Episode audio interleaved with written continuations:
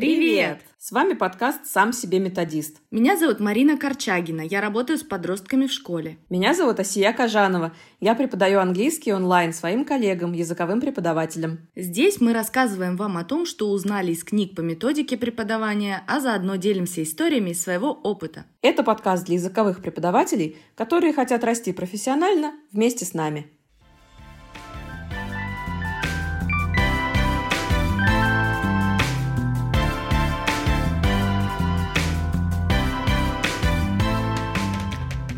Марин, вот скажи, у тебя когда-нибудь бывают такие мысли, вот беспокоят ли тебя такие переживания? Например, ты думаешь, вот мои студенты что-то не очень любят говорить, они почти ничего не говорят на уроке, особенно когда работаем всем классом. В итоге больше всех говорю я. Ну, это как-то неправильно, что ли. Как бы мне так разговорить студентов? Вот бывает все такое? Ты знаешь, Асия, бывает, конечно, не повально, чтобы весь класс, например, молчал, но дисбаланс такой прослеживается иногда, что некоторые стремятся отмолчаться, им более комфортно выполнять какие-то задания на грамматику и что-то такое угу. письменное. А у меня встречный вопрос. Бывает так. у тебя такое, что вот уроки порой такие насыщенные, динамичные, захватывающие, что в конце концов ты не можешь понять, сколько за урок говорил каждый из студентов. А может кому-то вообще удалось промолчать весь урок? И что сделать, чтобы это выяснить и планировать следующие уроки с учетом этих наблюдений? Бывает такое? Да, однозначно бывает, э, потому что люди все в группах у меня разные, коллеги. Кто-то поговорливее, кто-то предпочитает отмолчаться. Если его не спросишь, он может даже вообще себя замьютить. И вроде как э, тише воды, ниже травы. Я обычно таких из мьюта все-таки вытаскиваю. Но в последнее время меня действительно интересует. А вот, вот бы как-то выяснить, ну сколько же все-таки каждый говорил, нет ли там вот такой разницы в student talking time, да, там такого студента и такого mm-hmm. студента, что там вот прям вот какая-то существенная разница, и получается как-то несправедливо. Так что да, это очень актуальный вопрос. Ну, коллеги, возможно, вас тоже когда-либо беспокоили подобные мысли, а может быть и сейчас беспокоят. Давайте разбираться с этими проблемами вместе – ну и, как вы, наверное, уже догадались, в этом выпуске мы с вами продолжим исследовать тему Classroom Interaction. В частности, работу всем классом, ну или всей группой. И сюрприз-сюрприз, за основу мы возьмем не Learning Teaching, а другую книгу Джима Скривенера Classroom Management Techniques. Название целой книги, представьте себе, совпадает с названием одной лишь главы в Learning Teaching. И, конечно, так велик был соблазн углубиться в тему, что мы не устояли. Ну что ж, начнем тогда. Ну а начнем мы с проблемы молчащих студентов. Да, есть такой парадокс. Люди приходят изучать язык, чтобы на нем говорить, общаться, а говорить в итоге не горят желанием. Хм. Страшно же, особенно перед всей группой. Страшно допустить ошибку, страшно, что ответить будет нечего. Страшно, что все подумают, боже, ну и тормоз. Он что вообще здесь забыл? Да. И тут цель преподавателя сделать что-то, чтобы разговорить студентов, плюс сделать так, чтобы участие в классной работе принимал каждый в группе. Что тут можно посоветовать? Давайте обратимся за помощью к опытному профессионалу и выясним, что рекомендует делать в таком случае Джим Скривенер. Угу. Ну и первый совет, который мы рассмотрим, звучит так. Создайте на своих уроках атмосферу, в которой людям будет хотеться говорить – Такую атмосферу Скривнер описывает словами relaxed, engaged and lively и добавляет, что когда вы задаете вопрос, студент должен воспринимать это как шанс поделиться своими знаниями и идеями, а не чувствовать, будто на него направили огромный прожектор. Как же это сделать на практике? Можно вспомнить наш выпуск про рапо, так как там как раз конкретика и есть. И как создать соответствующую атмосферу тоже мы там рассказываем, да? Угу, да, однозначно, мы там очень подробно все разбираем, и там просто ВОЗ и маленькая тележка практических советов бери и применяй. Так что отсылаем вас обратно к нашему четвертому выпуску. Угу. Второй совет звучит так. Нужна причина говорить.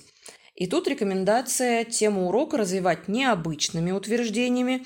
Я так понимаю, имеется в виду что-то вроде лекции или кормления знаниями с ложечки.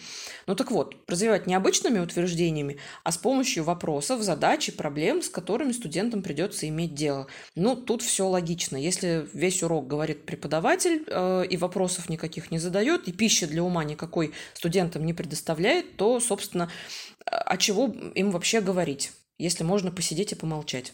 Угу. И правда. Совет номер три. Используйте фотографии и картинки, чтобы вызвать реакции и побудить класс начать обсуждение. А тут не только картинки, кстати, сгодятся, но и мемы, короткие видео типа Reels или Shorts, цитаты и высказывания. Любой визуал, который придет вам в голову, желательно мыслить нестандартно, скорее всего. Да, это точно. У меня, кстати, есть коллега, я знаю, она любит э, в начале урока warm-up делать с помощью мимасиков в тему. Я всегда восхищалась этой способностью. Такое ощущение, что у нее где-то какая-то огромная коллекция, из которой она берет эти мемы. Я бы себе тоже такую хотела, конечно. А, четвертый совет. А, разрешите пользоваться онлайн-ресурсами. То есть Позвольте студентам погуглить перед началом обсуждения вопросов. Можно прямо на уроке. А можно попросить дома подготовиться к уроку. А во многих учебниках предлагают такие вопросы для обсуждения порой, что на них и на русском-то сходу не ответишь. Ну и что это тогда будет за обсуждение, в кавычках? Э, представляю себе картину маслом. Что ты думаешь об этом? Не знаю, я об этом не думала, а ты? Я тоже. Просто шикарно поговорили. Ну а если люди не признаются честно, что не знают, что ответить, то, возможно, пустятся в ничем не подкрепленные рассуждения о том, в чем они плохо разбираются или не разбираются вообще. Чтобы этого избежать, можно разрешить поискать ответы на вопросы в интернете, кладези знаний человечества. Угу. Можно даже самой по секрету говоря, найти подходящие статьи или видео и попросить их изучить к следующему уроку, на котором и состоится обсуждение. Я вот, например, часто так делаю. А ты, Марин? Да, я тоже согласна. И иногда э, сама нахожу им и кидаю ссылки, допустим, где изучить что-то, либо на уроке э, мы что-то проходим, и follow-up они дома что-то там заканчивают, ищут. Э, и готовимся к глобальному обсуждению с использованием всего-всего. Да, угу. подготовиться однозначно нужно с помощью интернета, как-то расширить свой кругозор в этом угу. вопросе. Угу. Ну а пятый совет звучит так. Поработайте над вокабуляром. Вы ведь и сами наверняка на себе испытывали. Когда у тебя есть запас лексики по теме вопроса, чувствуешь себя гораздо более уверенно.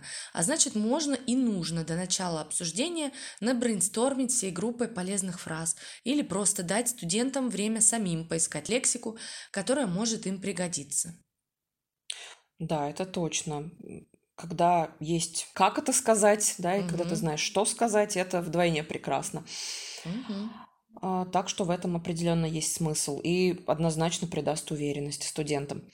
Шестой совет звучит так. По очереди.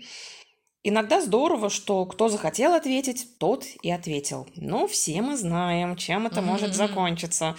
Отвечать будут лишь несколько самых громких и самых быстро соображающих, так скажем, студентов. Так что имеет смысл взять на себя роль того, кто будет решать, кто говорит, ведь так вам проще убедиться, что у всех был шанс высказаться, так что можно взять это под свой контроль.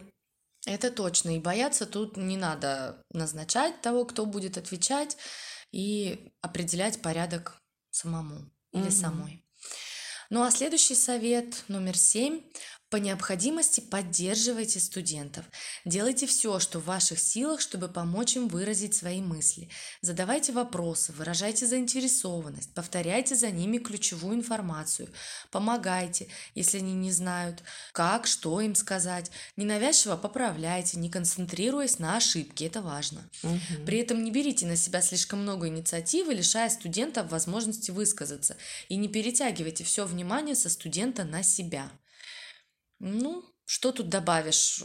все, по-моему, предельно очевидно, и э, понимающий учитель, создающий адекватную атмосферу на уроке, мне кажется, всегда будет поддерживать студентов, чтобы дослушать мысль до конца, помочь угу. ему ее закончить, если есть трудности, ну и, соответственно, проявить заинтересованность в том, что говорит ученик. Да, это правда. Я иногда хоть, ну, когда мониторю по сессионным залам, обычно у меня там видео выключено, иногда еще и звук выключен, но иногда кто-то рассказывает такую историю, просто невероятную, или что-то такое интересное, что, ну, я просто не могу не встрять, я себя размьючиваю обратно и такая, да ладно, да быть того не может. А как начинает какой-то вопрос могу задать? Ну, понятно, что я не перетягиваю на себя одеяло ни в коем случае. А, я могу там задать один вопрос или там как-то прокомментировать коротенько. Потом я всегда там говорю sorry for cutting in, please move on. Но иногда просто вот действительно не сдержаться. Ну, ты, мне кажется, тут не делаешь ничего криминального, ты, наоборот, проявляешь интерес. Это подбадривает и стимулирует студентов. Ну, мне тоже так кажется. Угу. Восьмой совет. Не набрасывайтесь на ошибки. Если ваша главная цель – разговорить студентов, не фокусируйтесь слишком на их ошибках и их подробному разбору. Тут можно поставить себя на место ученика и вообразить себе такую картину. Вот вы пытаетесь что-то сказать перед классом, а преподаватель вместо того, чтобы вас выслушать, постоянно перебивает, чтобы поправить и объяснить, почему то, как вы сказали, неправильно – ну, что вы сделаете? Во-первых, вы рано или поздно собьетесь с мысли, правильно? Во-вторых, для вас это наверняка окажется стрессовым опытом. В итоге такое отношение может отбить у вас всякое желание что-то говорить в следующий раз. А может быть, если у вас есть такой выбор, вы вообще к этому преподавателю больше не придете. Если есть у вас выбор, правильная фраза, потому что у меня есть такой травматичный опыт э, еще из университета, когда я попыталась э, высказаться, опять же, после работы на уроке, после дискуссии с партнером, после диалога, я набралась храбрости, подняла руку, встала, начинаю вещать, и меня перебивает преподаватель, чтобы поправить мою фразу, э, чтобы исправить то, что я говорю, потому что это нелогично, что-то еще. Конечно же, я сбилась, конечно же, начала уже говорить с таким притормаживанием, что ну, как да. будто э, я нейросеть, которая прогружается. Вот, но э, с помощью своего партнера я как-то там закончила эту мысль свою с позором села и думаю, господи, нет, в следующий раз, говорю, отвечаешь ты, а не я своему партнеру. И что самое ужасное, э, будучи уже преподавателем и на одном из своих первых или одном из первых там уроков угу. первой поры, я сделала ровно то же самое. Мне ученик что-то там отвечает, хочет э, рассказать, но ошибся с согласованием времен, с чем-то еще. Я тут на доске давай рисовать ему эту линию времени, эти крестики, эти обозначения. Угу. Конечно, я не лезла прям с сильными вербальными исправлениями, корректировками, но я говорю, ща, подожди. И тут ему быстро схему раз-раз-раз, но это же все равно отвлекает. Да, и это же все да. равно заставляет э, ученика понять, что учитель тебя слушает, чтобы найти ошибку. Это ужасно. Поэтому давайте не будем допускать таких ошибок. И про error correction мы, конечно, поговорим далее. Угу. И вообще гениален человек, который придумал, да, какой-то finger correction, когда там... Или, или вообще delayed correction. Или delayed correction и так далее, да. Да, правда, я не знаю иногда, какая муха меня кусает, но вроде как я сижу, мониторю в сессионном зале, да, какую-нибудь пару или тройку. Я себя специально отключаю вообще и, и звук, и видео. Звук особенно, потому что если вдруг что-то нечаянно, какое-то исправление вырвется. По крайней мере, меня никто не услышит. И дальше я просто в delayed correction это вынесу, сделаю себе заметку, но, по крайней мере, никого не собью с толку. Но иногда вот прям аж зудит, вот прям надо мне в личку чат зума, да, лично студенту прям сразу же отправить какой-то правильный вариант, а не так, как он сказал. И, ну, я сейчас стараюсь отходить от этой практики, потому что я реально вижу, что человек видит, а, ой, уведомление пришло, он начинает читать, а, а мысль-то у него уже дальше ушла, он уже о чем-то другом говорит, а тут вот это его ошибка, он пытается вспомнить, а к чему это вообще было, а зачем ему это написали, все, ушла мысль. Ну вот и зачем, если можно было просто позже это вынести на вот этот общий фидбэк. Угу. stage. Так что, да, Это это, точно. отвлекает. Мгм. Следующий совет, совет номер девять, звучит так. Дайте время подумать. Не ожидайте молниеносных ответов. Не каждый студент может быстро среагировать. Пусть за вашим вопросом последует небольшая пауза, после которой вы попросите кого-то из студентов ответить, или кто-то из них решит сделать это сам. Ну и не давайте ответ на свой же вопрос, да, распространенная практика. Не давайте ответ, не выждав достаточного времени. Всем и так очевидно, что вы-то уж знаете ответ на свой вопрос. Да, это точно. Но правда, вот иногда очень сложно держаться, особенно когда вот это просто мертвая тишина и только э, шум ветра и Ну перекати да, поле. перекати поле. Ну, это да. Но на самом деле я не сдаюсь обычно. Если я задаю вопрос, который, ну, обычно, если это вопрос, который требует ответа, и он по упражнению проделанному или про изученному материалу, у меня есть желающие ответить, или, ну, все равно кто-то отвечает. Мгм. Но если это вопрос, знаешь, такой, ну, общего характера, и Мгм. никто не хочет отвечать, я что делаю? Я задаю какой-то еще около этого вопроса Ага, вопрос, уже, наводящий. уже более как-то, может быть, он проще, или для Мгм. них ближе, или как-то еще.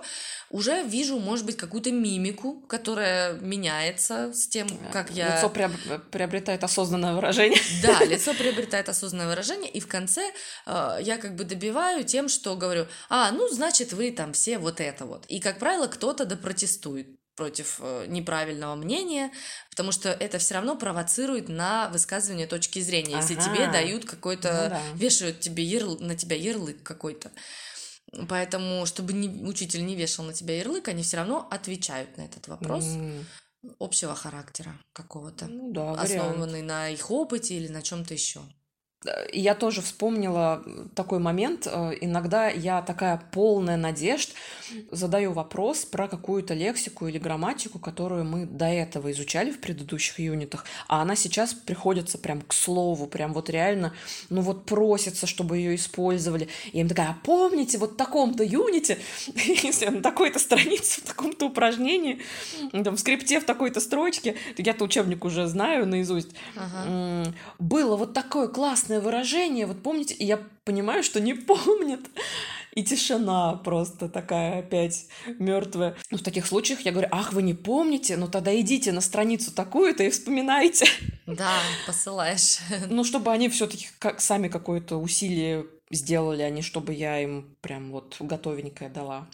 А это не сильно отвлекает от... э, Да нет, в принципе, темы. не, они обычно уже на вопрос на этот ответили, Мгм. а я им просто хочу напомнить, что, как, знаешь, какой-то такой ресайклинг спонтанный получается. Мгм, прикольно. Ну, у меня вообще быстро так не получается у них найти, срочно вернуться на ту страницу, начинается тупняк, поэтому я, если вижу, что, да, ин- информация с прошлых юнитов забылась, я даю какое-то обычно плюсом к домашке еще одно упражнение на повторение. Будете знать, как забывать пройденное. Это да, это да, точно. Мгм. Так, десятый совет. А, Позвольте студентам сделать заметки. Если планируете задать классу вопросы, которые требуют творчески нестандартного или хорошо продуманного ответа, можно дать студентам время набросать, что они могли бы сказать и как они бы это выразили. Именно в таком порядке.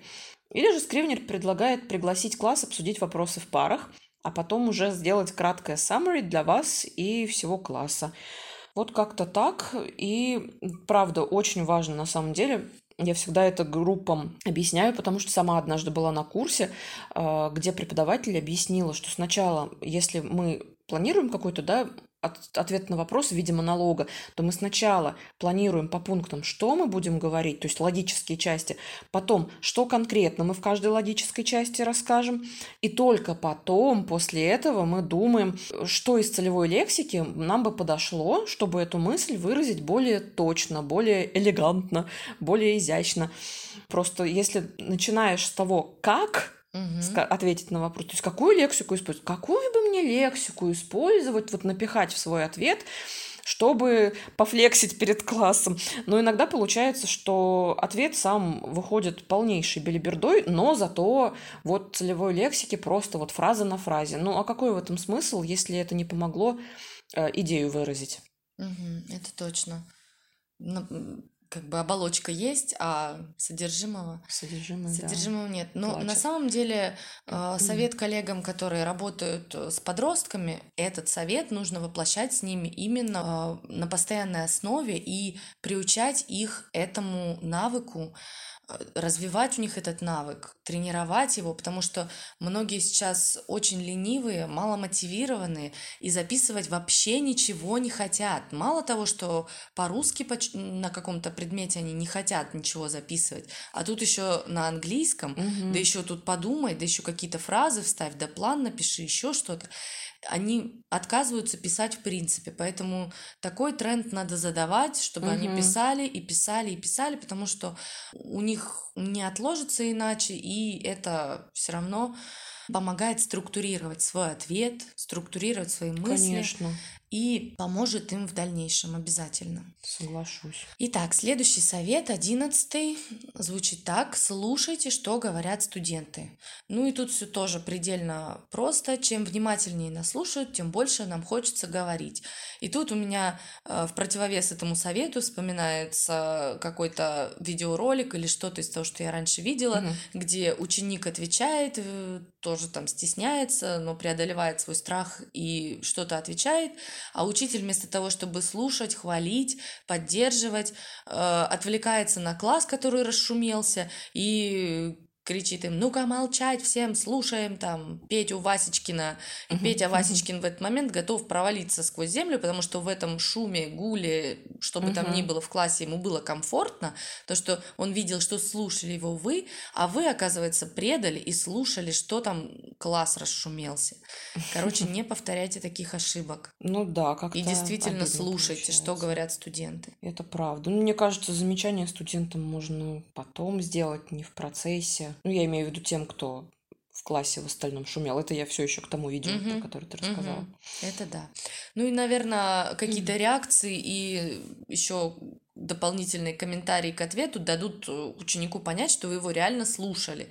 Не просто там какую-то дежурную фразу сказать, как интересно или что- что-нибудь такое, а реальную фразу, относящуюся к ответу. Да. А двенадцатый совет, собственно, очень связан с предыдущим. Учите студентов слушать друг друга. А этому в Classroom Management Techniques посвящен целый параграф. Так что дайте нам знать, если хотите выпуск о том, как помочь студентам стать хорошими слушателями. Это им и в жизни очень часто пригодится. И это правда. Так, мы выходим на финишную прямую. Тринадцатый совет. Меньше говорите сами. Ну, это очевидно. И, конечно же, сказать это проще, чем сделать. Поэтому мы об этом расскажем подробнее чуть позже. Мгм. Я думаю, мы подготовим выпуск о том, как. Да, тема достаточно тоже актуальная и Мгм. очень объемная. Ну и последний совет в этой серии – это не допускайте возникновения ситуаций, в которых студент теряет лицо. Главная причина, по которой студенты не говорят, это страх ударить в грязь лицом, показаться глупым, невежественным, некомпетентным, ну, короче говоря, не классным перед остальными в классе или группе. Конечно, можно сказать, что это проблема студентов, и пускай сами как-то разберутся с неуверенностью в себе и прочими тараканами в голове. А вам-то какая печаль? Ну, а на самом деле можно ведь сделать что-то, что в нашей преподавательской зоне ответственности, чтобы помочь таким студентам. Во-первых, правильно ответил студент или неправильно. Мы в любом случае можем поблагодарить его за попытку. Во-вторых, стоит всегда помнить, что даже если мы критикуем, то не самого человека. Ответ может быть неверным, и сказать об этом нормально, но выражая при этом поддержку и одобрение. Ни в коем случае не стоит демонстрировать всем своим видом, что студент сказал что-то невыразимо глупое. Не нужно там, повторять его ответ с язвительным тоном. Сарказм тут тоже лишний. Вы можете этого даже не осознать или не заметить, но колкое замечание может так ранить и обескуражить студента, что надолго отобьет желание что-либо вообще говорить на уроке, а то и вовсе убить мотивацию с удовольствием изучать язык, который вы преподаете. Мгм. Да, это точно. Итак, как помочь всей группе почувствовать себя более уверенно на своих уроках, мы обсудили. А что если остается загадкой, кто сколько за урок говорит? А кто молчит? Кто говорит больше, а кто меньше? Джим Скривенер предлагает пару приемов, чтобы это выяснить. И тут прежде всего нужно набросать простенькую схему класса, на которой отображено, кто где сидит, и подписать имена. Добавить T, то есть teacher, это вы, и W, это значит whole class, для тех случаев, когда э, вы общаетесь всей группой, всем классом. А далее у нас два варианта. Ну и первый вариант это количественный. Каждый раз, когда кто-то говорит, будь это вы или кто-то из студентов, ставить палочку, например, рядом с соответствующим именем на схеме.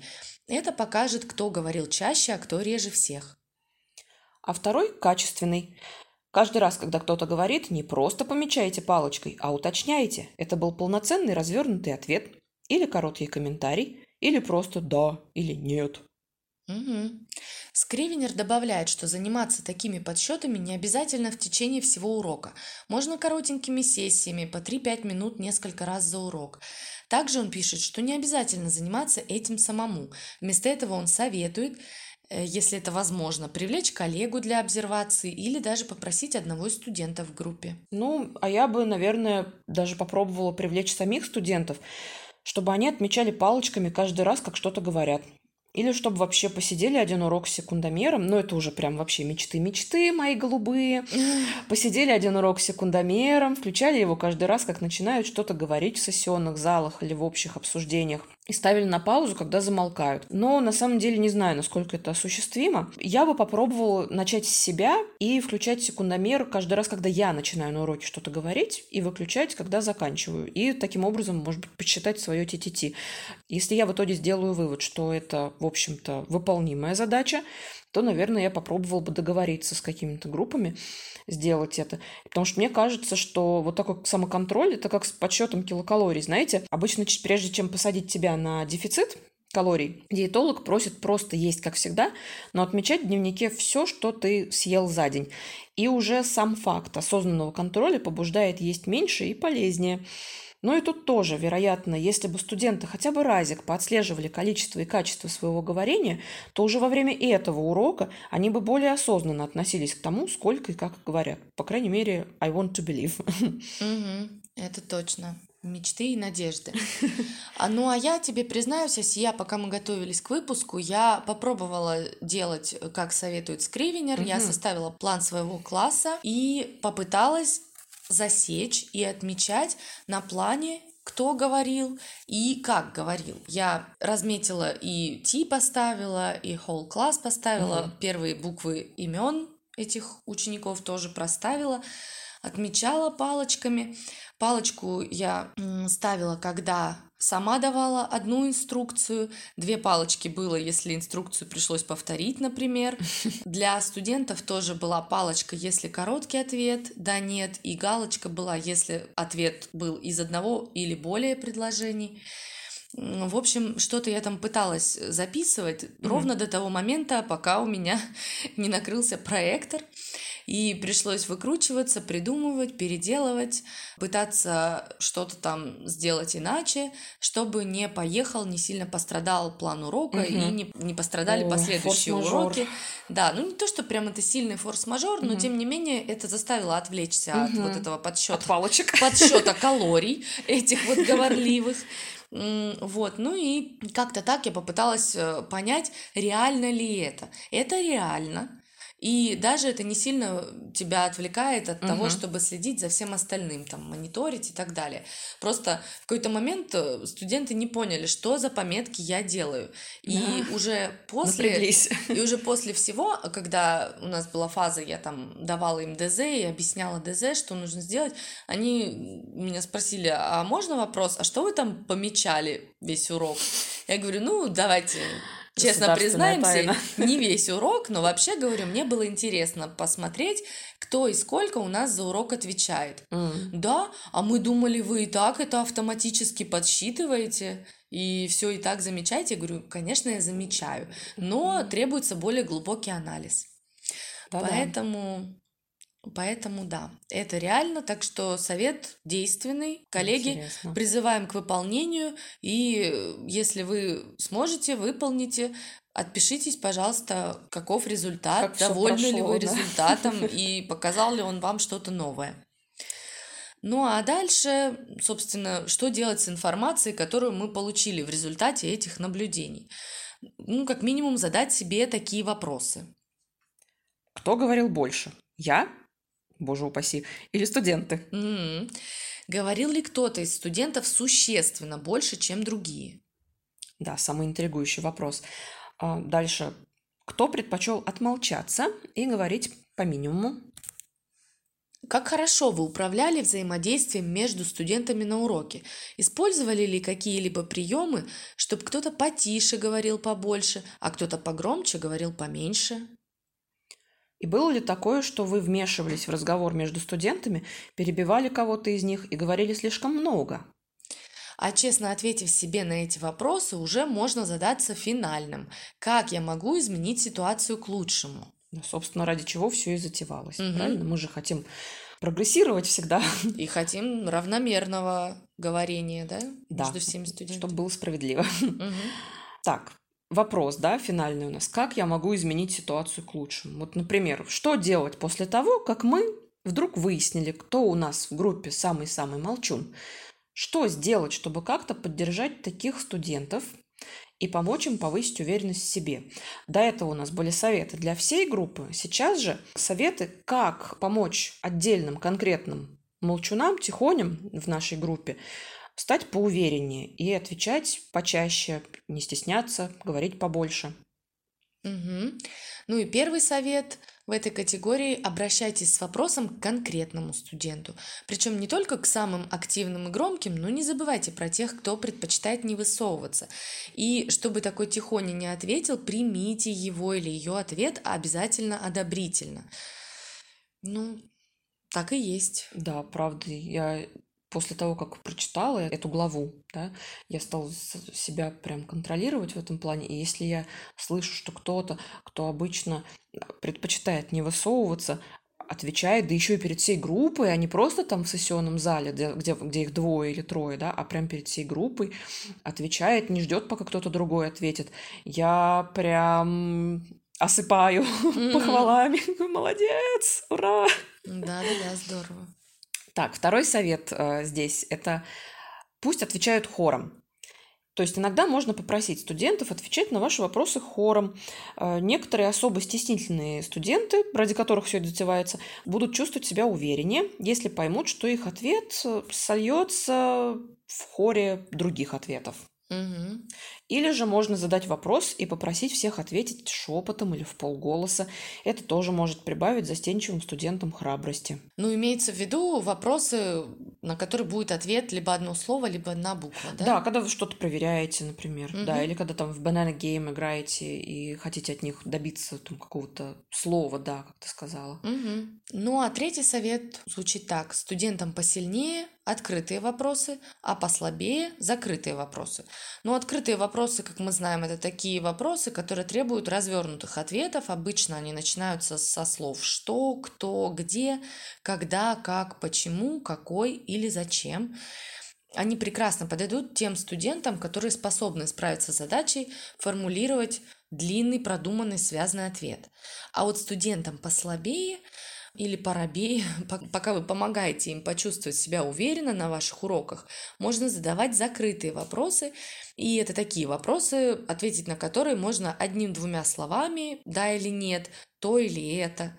Но вот а разницу между тем, сколько говорят студенты посильнее и студенты послабее, можно немного скомпенсировать, задавая вторым чуть больше вопросов. И слушай, я тут вспомнила вдруг, есть еще, ну это правда для онлайн-преподавания а, в группах. А, есть еще такой вариантик в Zoom, если мы работаем в Zoom. Чат можно отправить сообщение не обязательно всем, а можно выбрать кого-то конкретного. Ну, в данном случае преподавателя. Да, и я задаю вопрос и прошу всех анонимно мне прислать ответ. Ну, не то, что анонимно, то есть только я вижу их ответ. И даже если кто-то что-то там неправильно ответит, вся группа этого не увидит. Увижу это только я, но я об этом никак никому там не скажу, типа, о, Маша опозорилась, э, гоните ее, насмехаетесь над ней. Но такого, конечно, не будет. Просто я потом объясню, э, вот этот ответ правильный, а вот э, был еще такой вариант, вот он не подойдет потому-то потому. Просто без называния имен, без указывания пальцем. Очень тактично с твоей стороны. Стараюсь. Так, ну и последний э, совет здесь. Списочек так сильно поменьше. Поговорите с глазу на глаз. Ну, то есть предложите студенту тихоне побеседовать с вами наедине. Обсудите, как они себя чувствуют, когда им приходится говорить перед всем классом, почему они этого избегают, что можно было бы сделать, чтобы помочь им и побудить их говорить больше. Будьте доброжелательны, не критикуйте, не укоряйте, не выговаривайте, нотации не читайте. Потому что и без того тихий человек может еще сильнее замкнуться в себе после такой беседы с глазу на глаз. Это точно. Ну, еще, кстати, может сработать такой вариант, сейчас э, вот вспомнила. Например, человек, мы с точки зрения психологии зайдем, да, человеку некомфортно выступать э, перед всей группой, даже там с каким-то небольшим ответом. Как можно еще повлиять на это? Например, мы делим учеников очень часто на пары, на тройки, угу. для того, чтобы они что-то обсудили или выполнили задание. И можно тех, кто парабей, например, или это новый ваш ученик, или каким-то образом он не решается на уроке говорить, и его можно спрашивать э, в то время, когда все обсуждают, например, он со своим партнером уже обсудил, вы это видите, и вы подходите и просите этого тихоню дать хотя бы маленький фидбэк, да, о том, угу. что вы обсудили. То есть он говорит не перед всем классом, он говорит в компании этого партнера, с кем только что угу. говорил, и говорит это вам. Здорово. Если вы достаточно поддерживаете, выражаете свою заинтересованность, несколько раз такой практики, и мы создадим небольшую комфортную среду для этого человека, мы понимаем, что нам уже, глядя в глаза, он отвечал несколько раз, и мы его потихоньку выводим уже в общий класс, в какие-то высказывания перед всем классом. Угу. Тоже хороший вариант. Вспомнила такой вариант. Угу.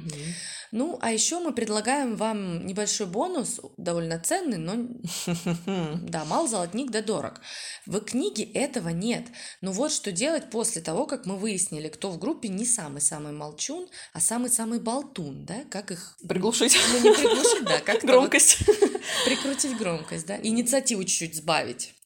Ну, да, потому что, правда, есть студенты, которые им есть что сказать, они знают, как это сказать, и у них мысль просто сама льется реченькой, и, mm-hmm. ну, это правда иногда бывает, даже мне иногда бывает очень сложно встрять и сказать, мол, ну, как-то давайте, чтобы да, это все не превращалось в индивидуальное занятие перед всей группой. Или в разговорный клуб спикера. Да, потому что, ну, согласитесь, не очень ситуация, когда это там редкие случаи, ладно, окей, но если это вдруг регулярно происходит, другим-то ведь тоже хочется поговорить, а получается, что они все молчат и становятся невольными слушателями одного или там двух людей. Э, таких ситуаций хотелось бы избегать. И вот мы поискали в дополнительных каких-то источниках советы, что можно сделать преподавателю в таких случаях. И первый совет такой. А, можно задавать студентам а, готовить, ну не готовить, а просить их не диалоги вести, а подготовить монологи и устроить соревнования. А, например, чья речь будет более емкой и займет меньше времени, тот победил. Ну, чтобы при этом, конечно, качество ответа не пострадало. Да, и, естественно, у них будет задание э, использовать ключевую лексику, угу, грамматику, да. что, что-то, что-то из пройденного, да. И такой совет, например, давать определенный лимит времени на ответ каждому. Как раз вот связано с предыдущим, да, если это монологи и вообще в угу. принципе, да. Если мы хотим высказаться, что надо четко обозначить, что давайте. Да, и сказать, э, ребята, там, девчата, да.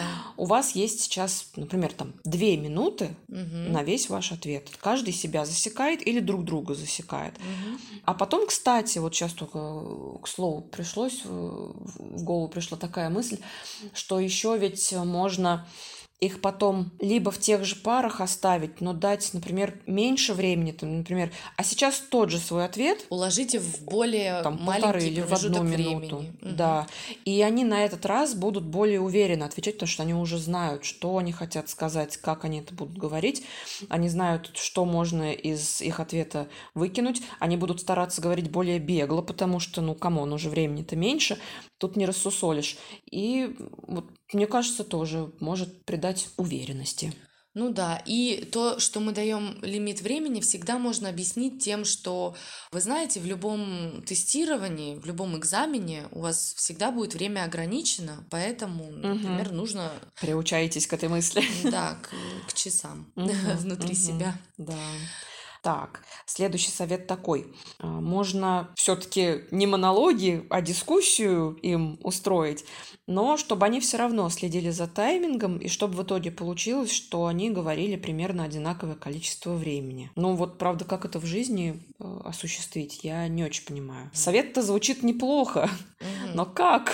За этим может следить третий человек. Например, если у нас доминирующие студенты, если их несколько, угу. не каждый второй, а просто несколько, то мы этих доминирующих ставим третьим человеком в пару, которая ведет дискуссию, и третий доминирующий человек засекает время и потом дает фидбэк перед всем классом о том, что там обсуждала эта пара сейчас. Ну, в принципе, да, время от времени можно делать так, например. Ну, или такой совет.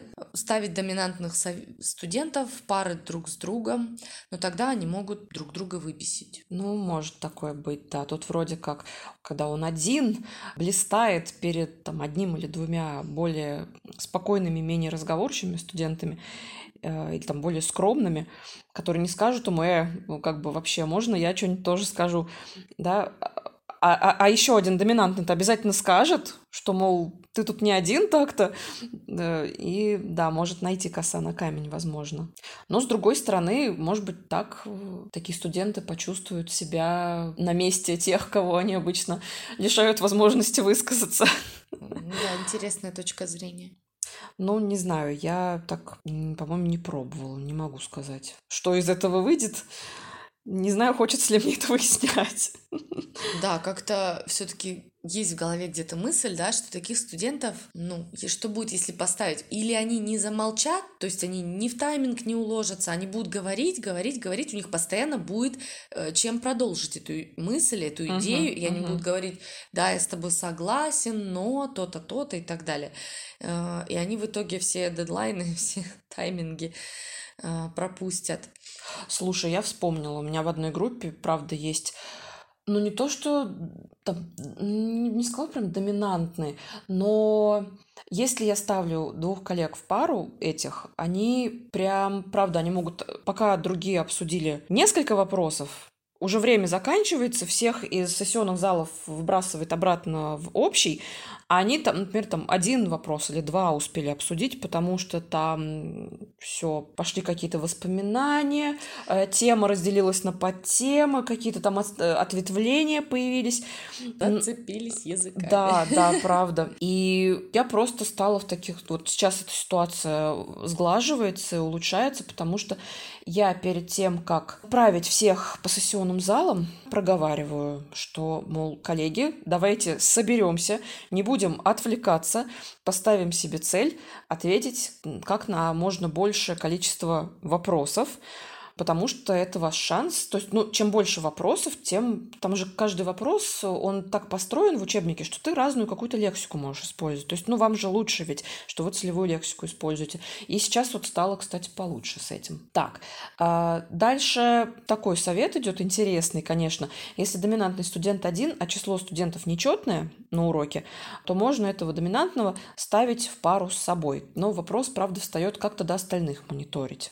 Но если на уровне advanced, как бы, может быть, иногда и не обязательно мониторить, они, в общем-то, вполне себе автономные, то а как же на уровнях пониже? Это точно. Был такой опыт. В итоге мне себя пришлось останавливать, потому что с таким учеником зачастую приятно угу. беседовать, и приятно слушать льющуюся речь. Можно заслушаться. Да, и хочется обсуждать, особенно когда это не пустой разговор, когда человек не просто сотрясает воздух, а осознанно что-то там высказывает. Это правда. Еще один совет здесь это минглинг, ну, чтобы студенты менялись партнерами регулярно. Тогда у них нет возможности долго и пространно что-то там объяснять. Кстати, да, потому что там тоже обычно лимит времени. Там, не знаю, есть же такой приемчик вроде, как пока музыка играет, вы общаетесь. Музыка останавливается, поменялись партнерами. Опять включили музыку, ну и так далее. У меня куча разных звуковых штук на этот момент. Либо О. хлопок звучит, вы Ага. переходите, либо дзынь звучит. У меня кнопка для этих вещей.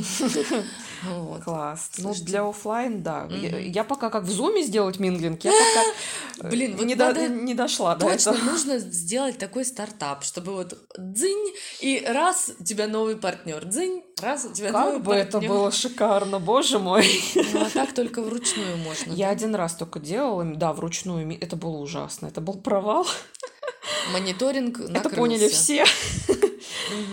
Ну и последний тут совет в этом списке – это рискованный, да, для любителей адреналина, прямо заявить всей группе, ну это шутка, прямо заявить всей группе, что у каждого здесь одинаковое право говорить и попросить говорунов контролировать себя, держать себя в руках. Это точно. Ну, я так не пробовала, сразу скажу. Я единственное, что у меня есть группа Advanced, Мгм. такие приятные девушки и один юноша. И они приходят, и они все время негодуют, когда э, им так хочется поразговаривать. Они готовы обсуждать что угодно. А я открыто говорю всей группе, товарищи, мы, конечно, все любим здесь поболтать. И они готовы обсуждать что угодно, от котиков до политики, ш- что угодно. Advanced. Advanced, да. И будет прекрасная речь и все остальное. Но это будут те же самые структуры, которые они уже используют э, давно, к которым они уже прикипели, и которые уже Мгм. символизируют стагнацию. Ой, да. Поэтому я им говорю, вы же хотите развиваться. Давайте будем делать так, чтобы наша речь была более красочная, она была более аутентичной, какой-то похожей на образованных носителей языка и так далее. За редким исключением именно приходится вот так перед всем классом сказать, окей, стоп дискашн, Ребята, мы же помним, что мы здесь не только для разговоров, Мгм, но у нас мгм. есть и другие интересные задачи. И если мы не будем просто говорить ни о чем весь урок, мы сделаем очень много интересных вещей. Справедливо. Такое вот только обещание, такое вот затравка для них как-то еще хоть более-менее работает, и они прекращают этот свой бесконечный диалог ни о чем. И ну просто, ну, больше никак. Только сказать им, все, выходим на секунду из ситуации, которую мы тут обсуждаем, а вот Приходим в себя, да, приходим и в себя и занимаемся тем, что я прошу. Ага. Ну, знаешь, я тут обычно прямо, например, было у меня такое, что, например, я всю группу сп- спрашиваю какие-то ответы. Ну, например, у нас такой быстрый ревижн, да, и надо дать какие-то односложные ответы. А, Там слово пропущенное вставить. И было несколько раз такое, что один и тот же студент, первый вопрос она ответила, второй, третий, чет- на четвертый я уже говорю, там, Мгм. Катя, дайте, пожалуйста, э, другим шанс тоже ответить, потому что остальные просто не успевают за вами. Здорово очень, что вы подготовились к уроку так, что вы все помните и реагируете быстрее всех, но дайте, пожалуйста, чуть-чуть времени другим подумать. Э, Ну, если вежливо, не грубо об этом попросить, мне кажется, ну, ну, человек понимает Мгм. и идет навстречу. Почему нет? Мгм. Иногда бывает так, что несколько самых активных коллег, там трое из восьми, все время отвечают, остальные что-то такие сидят, и опять кто-то уже себя замьютил под шумок, и в таких случаях я встреваю и говорю The silent ladies, I'm waiting for your answers. И тогда уже те, кто отвечал, понимают, что «М, пора бы дать другим возможность ответить, а те, кто не отвечал, собственно, понимают, что это им тонкий э, ажурный намек начать Мгм. говорить. Тонко, как иначе, конечно. Да уж. Мгм. Ну что ж, коллеги, мы выдали здесь много чего интересного.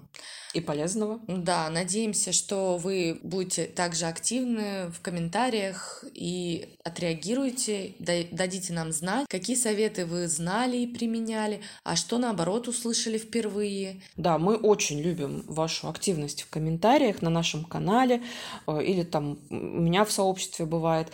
Я, правда, это очень ценю, и Марина тоже, потому что мы так понимаем, что мы не записываем этот подкаст в никуда, в тишину, что есть э, люди, которым это интересно, которые неравнодушны, и которым есть что сказать в свою очередь. Так что ждем ваших ответов, комментариев, реакций, историй. Заранее спасибо и просим делитесь с друзьями, расскажите о нас где-нибудь, если у вас есть сообщество или канал.